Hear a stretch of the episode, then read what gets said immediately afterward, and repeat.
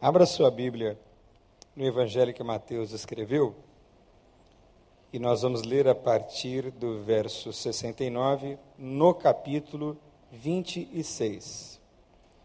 Então, abra no capítulo 26 e acompanhe a leitura comigo a partir do verso 69.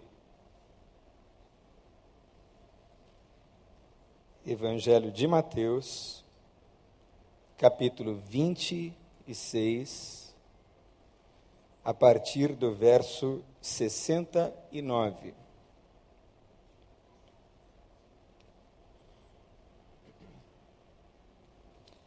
Diz assim o texto nesta minha versão, Mateus 26, a partir do verso 69. Ora, Pedro estava sentado fora no pátio. E aproximando-se uma criada lhe disse: Também você estava com Jesus, o Galileu. Ele, porém, o negou diante de todos, dizendo: Não sei o que dizes. E saindo para o alpendre ou para a varanda, foi ele visto por outra criada, a qual disse aos que ali estavam: Este também estava com Jesus, o Nazareno. E ele negou outra vez com juramento: Não conheço tal homem. Logo depois, aproximando-se os que ali estavam, disseram a Pedro: Verdadeiramente és também um deles, porque o seu modo de falar o denuncia. Preste atenção, irmãos. Então começou ele a praguejar e a jurar: Não Conheço esse homem. E imediatamente cantou o galo. Então Jesus se lembrou da palavra, então Pedro, perdão, se lembrou da palavra que Jesus lhe dissera: Antes que o galo cante, tu me negarás três vezes. Vamos ler a última frase juntos, por favor? E saindo dali, chorou amargamente. Vamos fechar os olhos? Feche os teus olhos, curve a sua cabeça e gaste alguns segundos orando a Deus, pedindo a Deus que fale ao seu coração.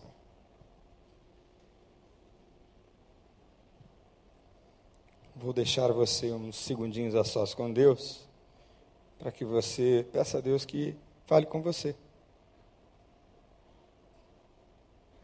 E toque a sua vida.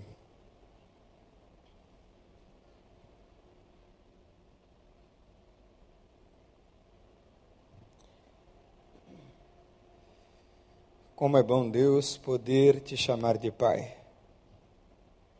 Como é bom poder saber que, por causa de Jesus, nós somos aceitos como teus filhos. Como é bom saber, ó Deus, que estamos seguros nos teus braços.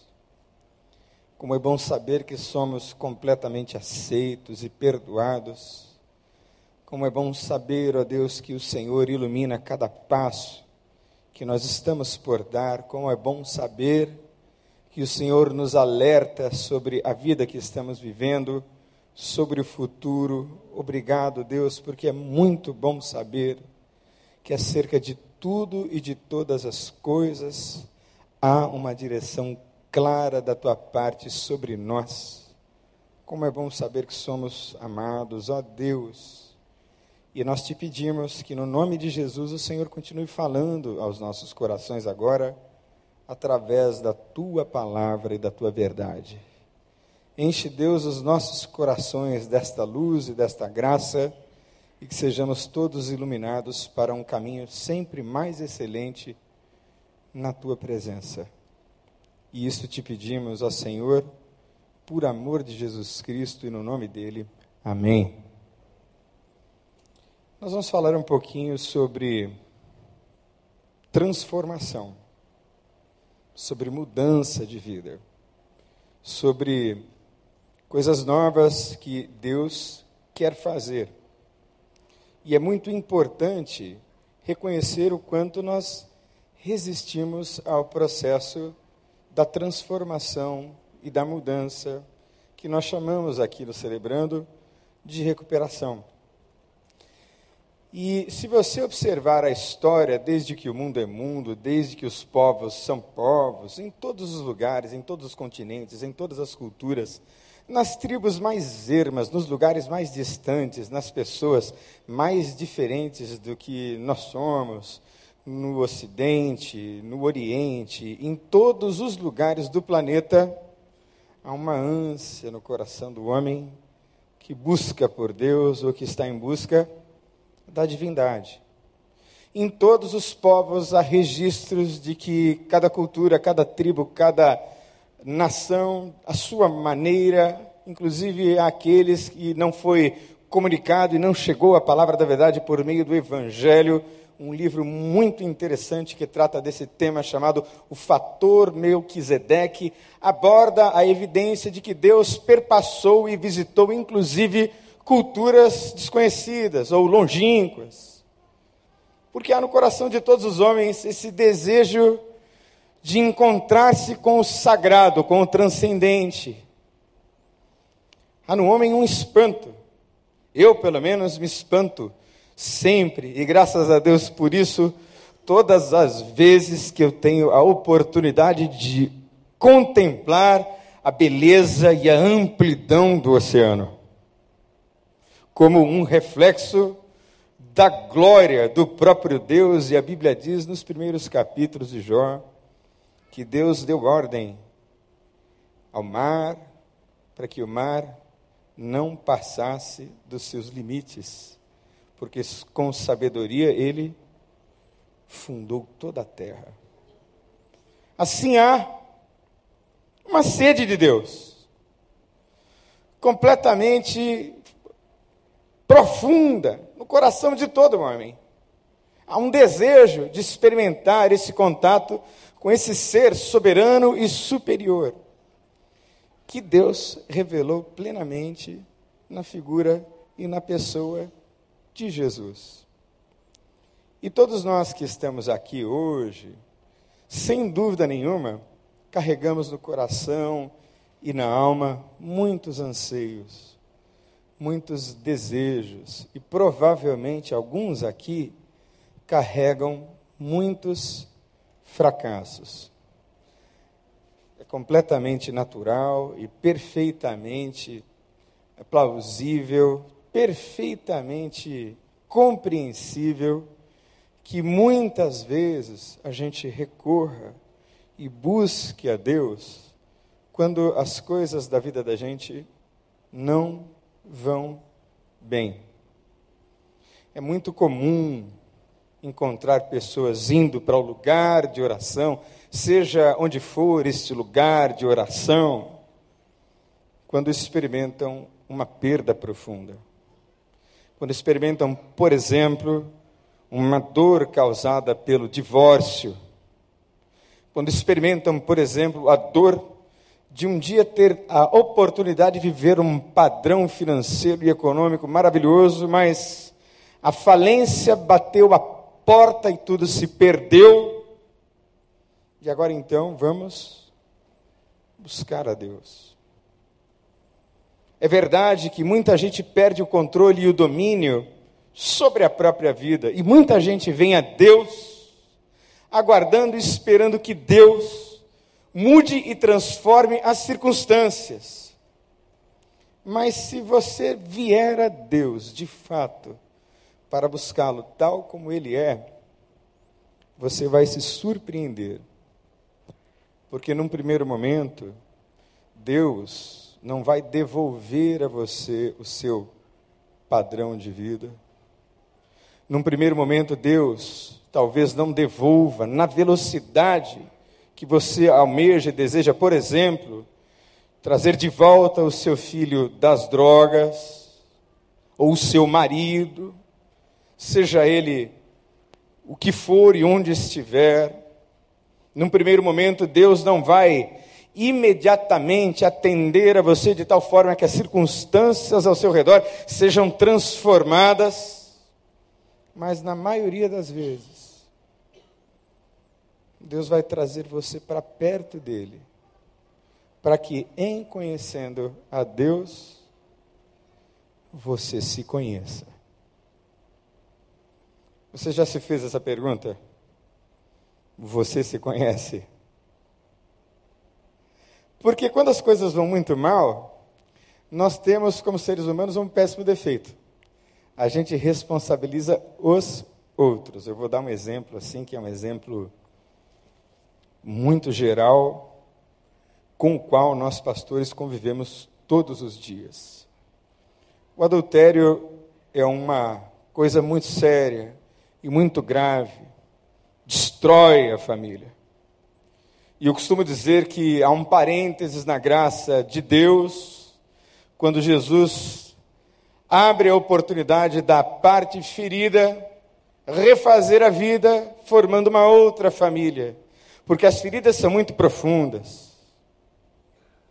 Mas pense comigo, será que só quem adulterou é que é o responsável por esta falência no casamento? Quando um filho se envolve com drogas, a família logo acaba por depositar sobre ele a responsabilidade de todas as mazelas da casa. E a minha pergunta é: será mesmo que esse menino ou esta menina sozinhas são os responsáveis por aquilo que se instaurou dentro de casa? Será que não há uma corresponsabilidade na tragédia que chegou e bateu a porta? Utilizando o mesmo exemplo da pessoa que vivia muito bem e tinha um padrão muito alto. Será que ela não foi mandada embora ou seus negócios foram à bancarrota por responsabilidade de uma má gestão? ou de uma incapacidade pessoal de controlar os próprios gastos.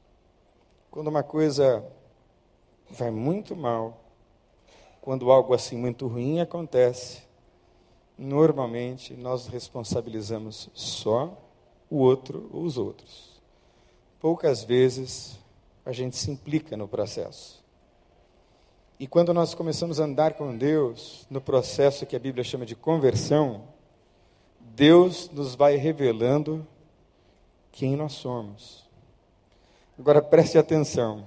Pode ser que o que Deus mostre a você acerca de você mesmo seja muito duro, seja muito difícil de encarar, seja muito difícil de assumir seja muito doloroso para administrar, de modo que esse espelho que é a Bíblia, essa luz que Deus nos dá, que está só nele, nos revela, mais uma vez, eu preciso dizer de novo para você levar para sua alma, nos revela e nos mostra muito quem nós somos.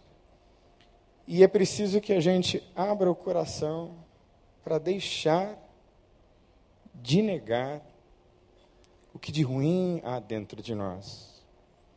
E como Deus pode ir transformando todas essas mazelas que eu carrego dentro de mim. É por isso que quando eu sou confrontado com a luz, quando eu sou confrontado com a verdade, eu me transformo numa pessoa extremamente arredia. Deixa eu dar um exemplo para você. Eu era um bom menino, mas me transformei num dependente químico. E tinha uma palavra na minha casa proibida. Sabe qual era a palavra?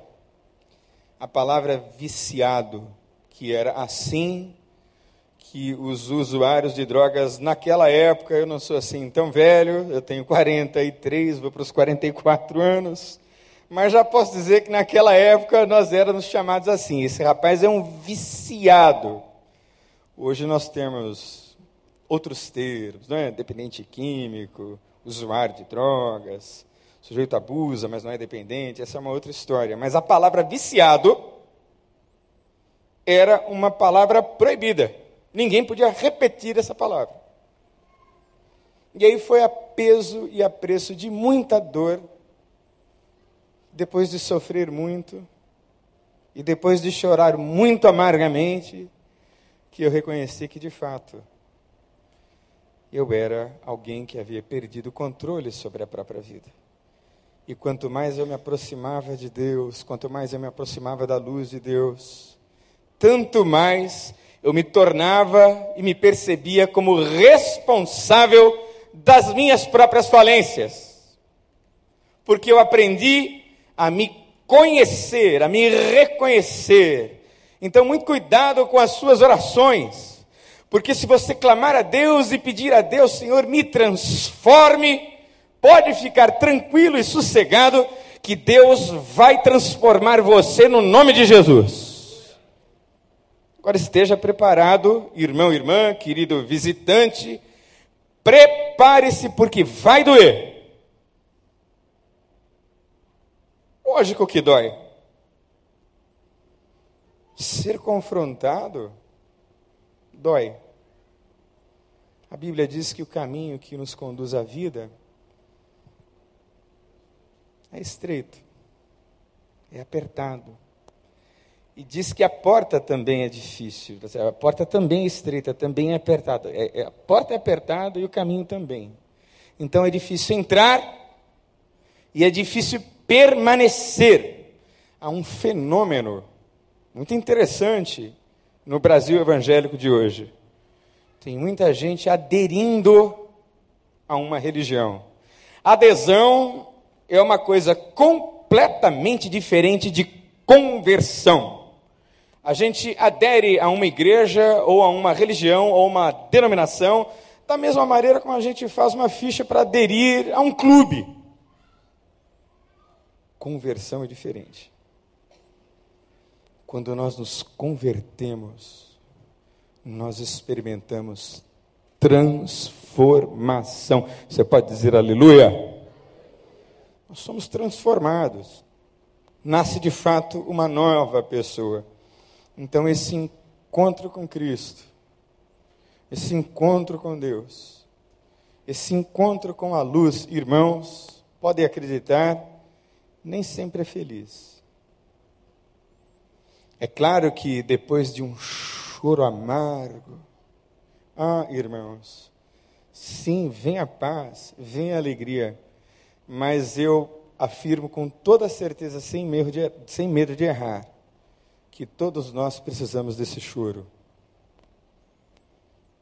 Todos nós precisamos passar por esse choro amargo é este choro amargo, que é como boldo. Quem é que gosta de boldo aqui?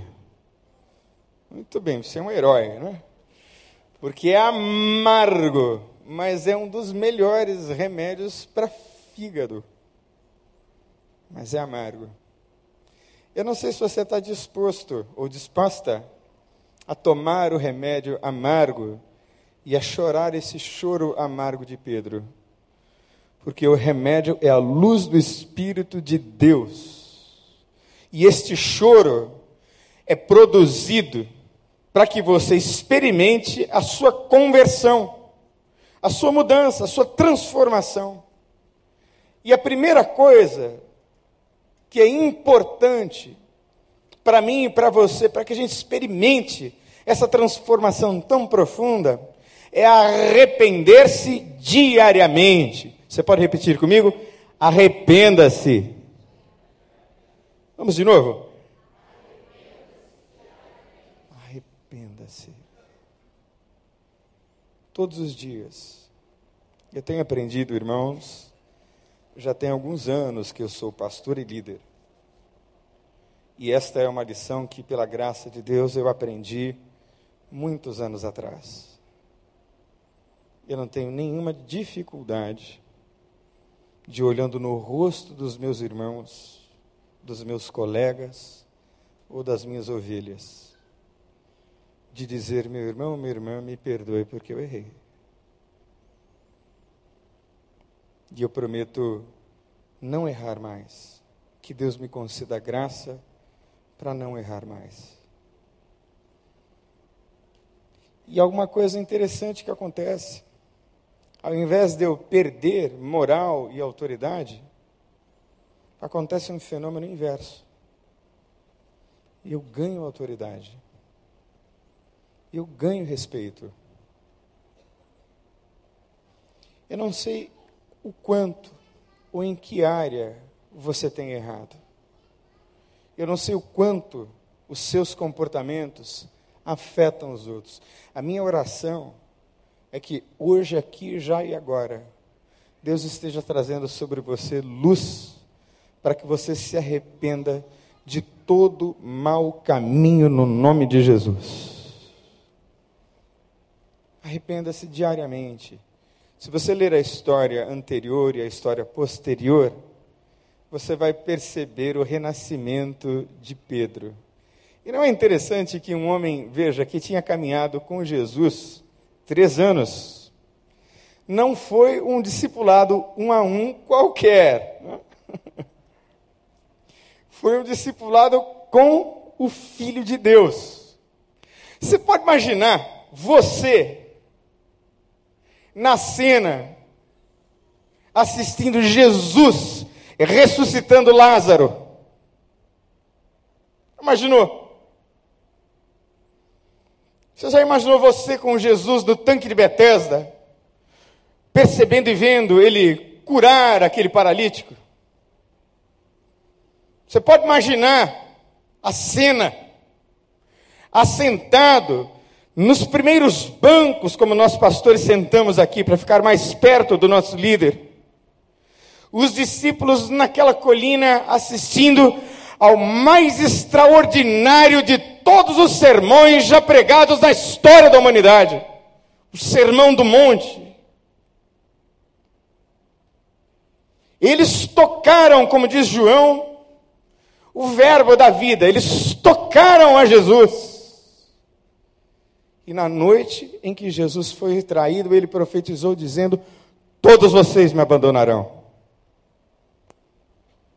E Pedro dizia: Eu, de jeito nenhum, eu vou morrer com você. Estou contigo e não abro. Eu vou te defender. Jesus olhou para ele, porque Jesus nos conhece todos, de todas as formas.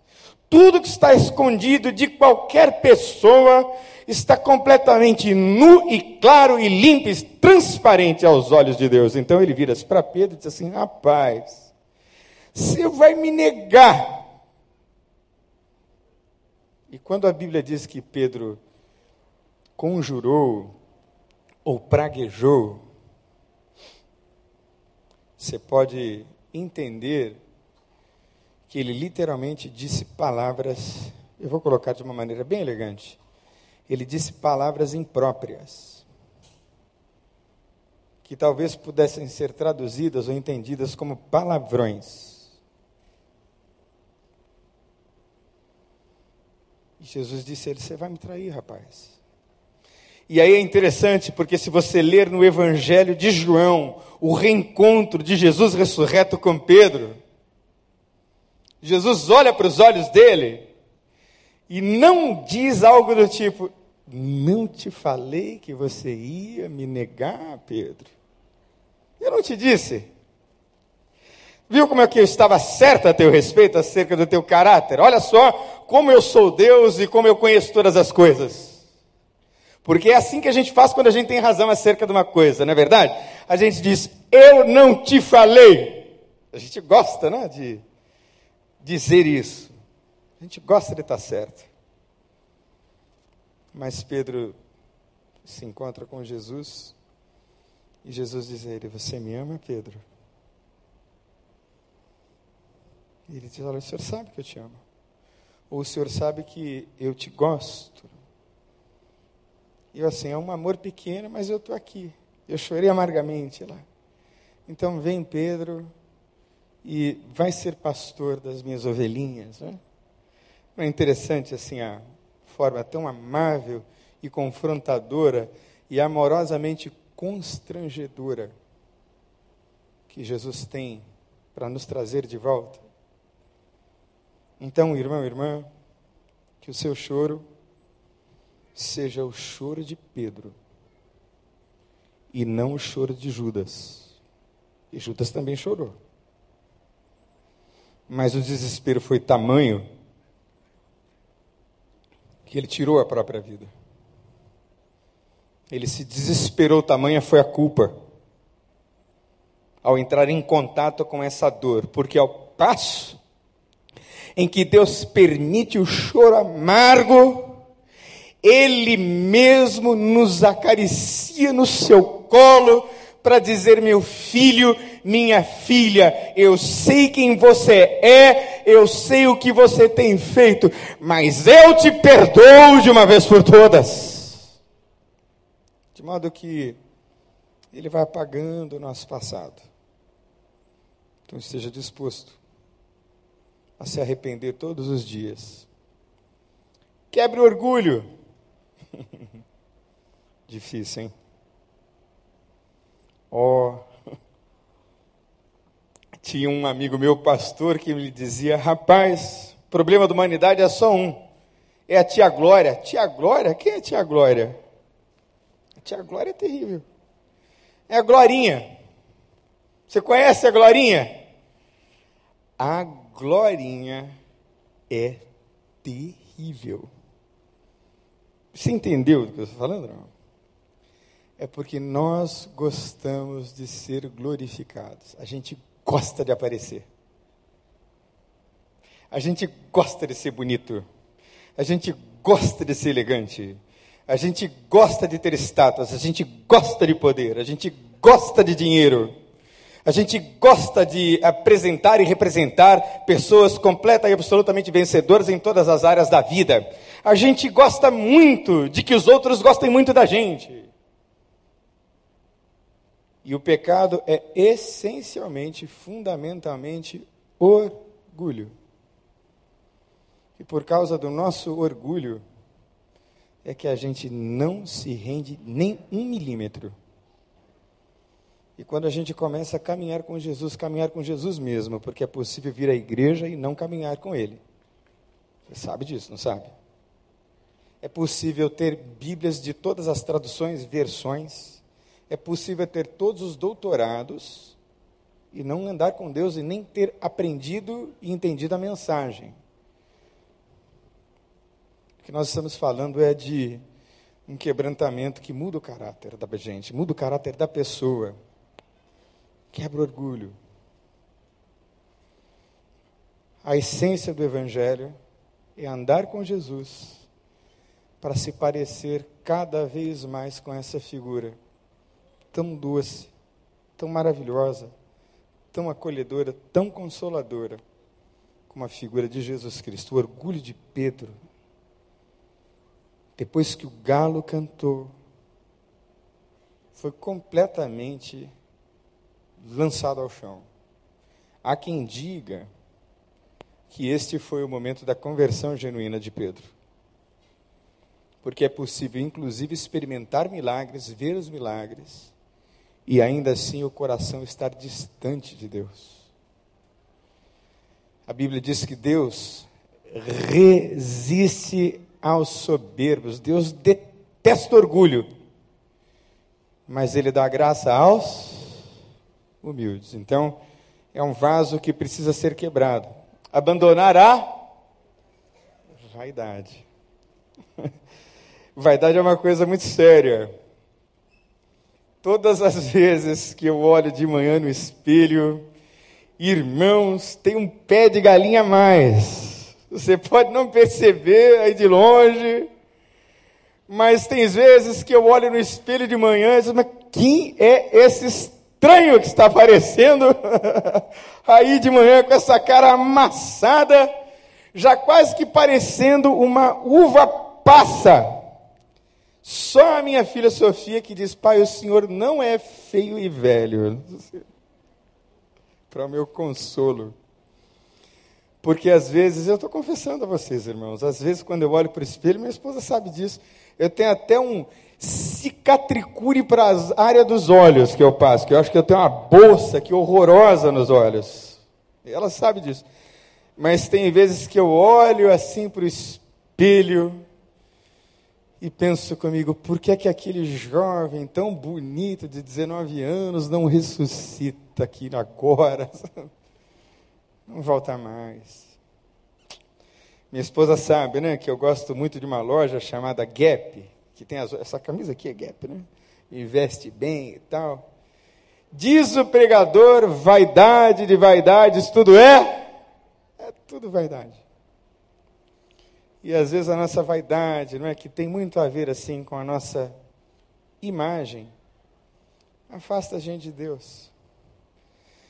Com esse aviso profético, que esse, esse cantar do galo não é interessante, né? O galo cantou, o galo profetizou para Pedro. Assim, rapaz, vamos tirar essa casca que tem a ver com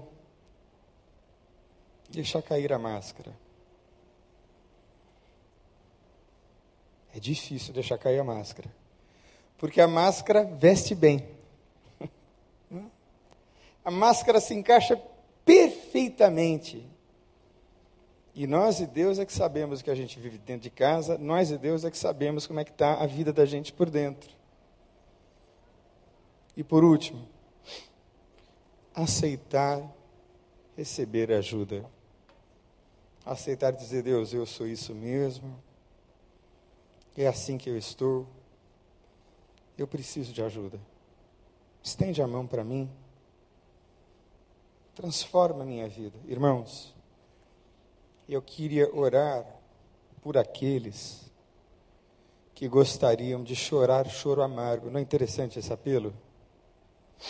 Normalmente a gente ouve apelos, né? Vem cá, porque Deus vai mudar. Não que esteja errado, irmãos, por favor.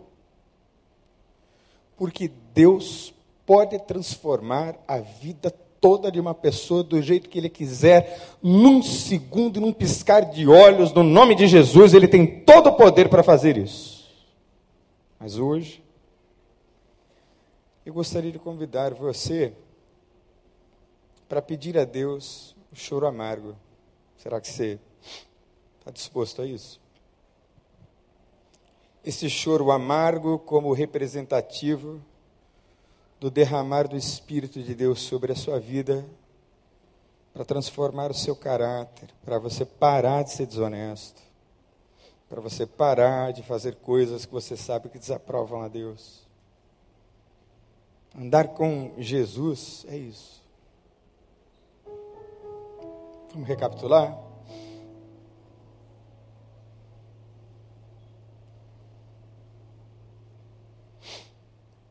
Quebrar o orgulho,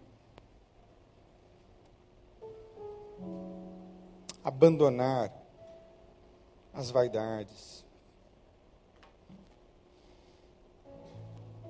Isso, obrigado.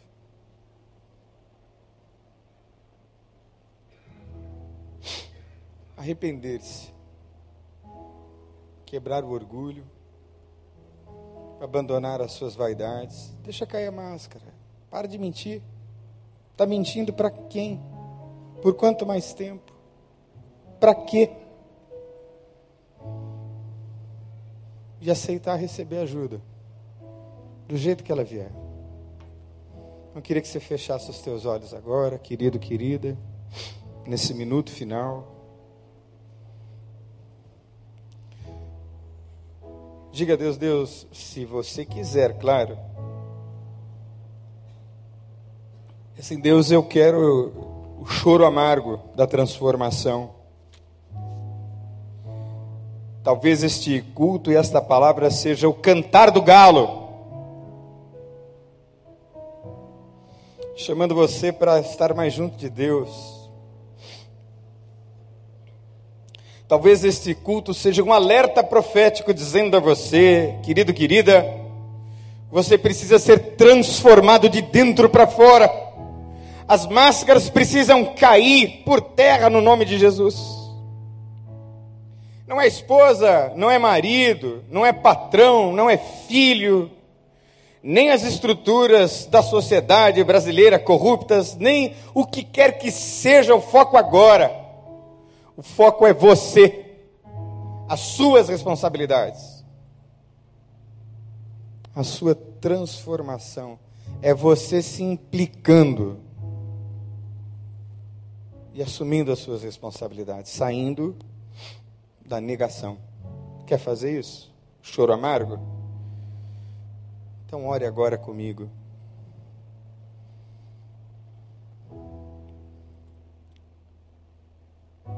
Se você quer chorar esse choro, eu vou repetir as palavras, vou falar as palavras perdão e você repete no seu pensamento só, tá bom? Então ore assim. Pai, eu sei que o Senhor é vida, que o Senhor é luz. Eu quero ser transformado. Se é necessário chorar o choro amargo, aquele mesmo choro de Pedro, para regar a minha transformação. Me leva por esse caminho. Me ajuda, Senhor, e me transforma.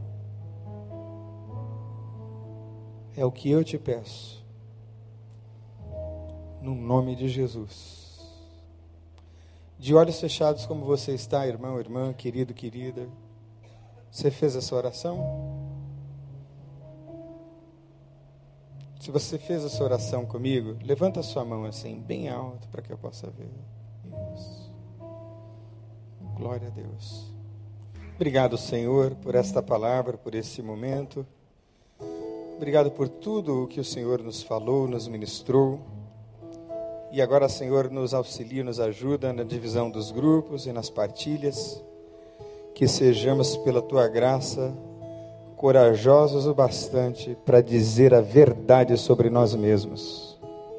É o que nós te pedimos no nome de Jesus. Amém.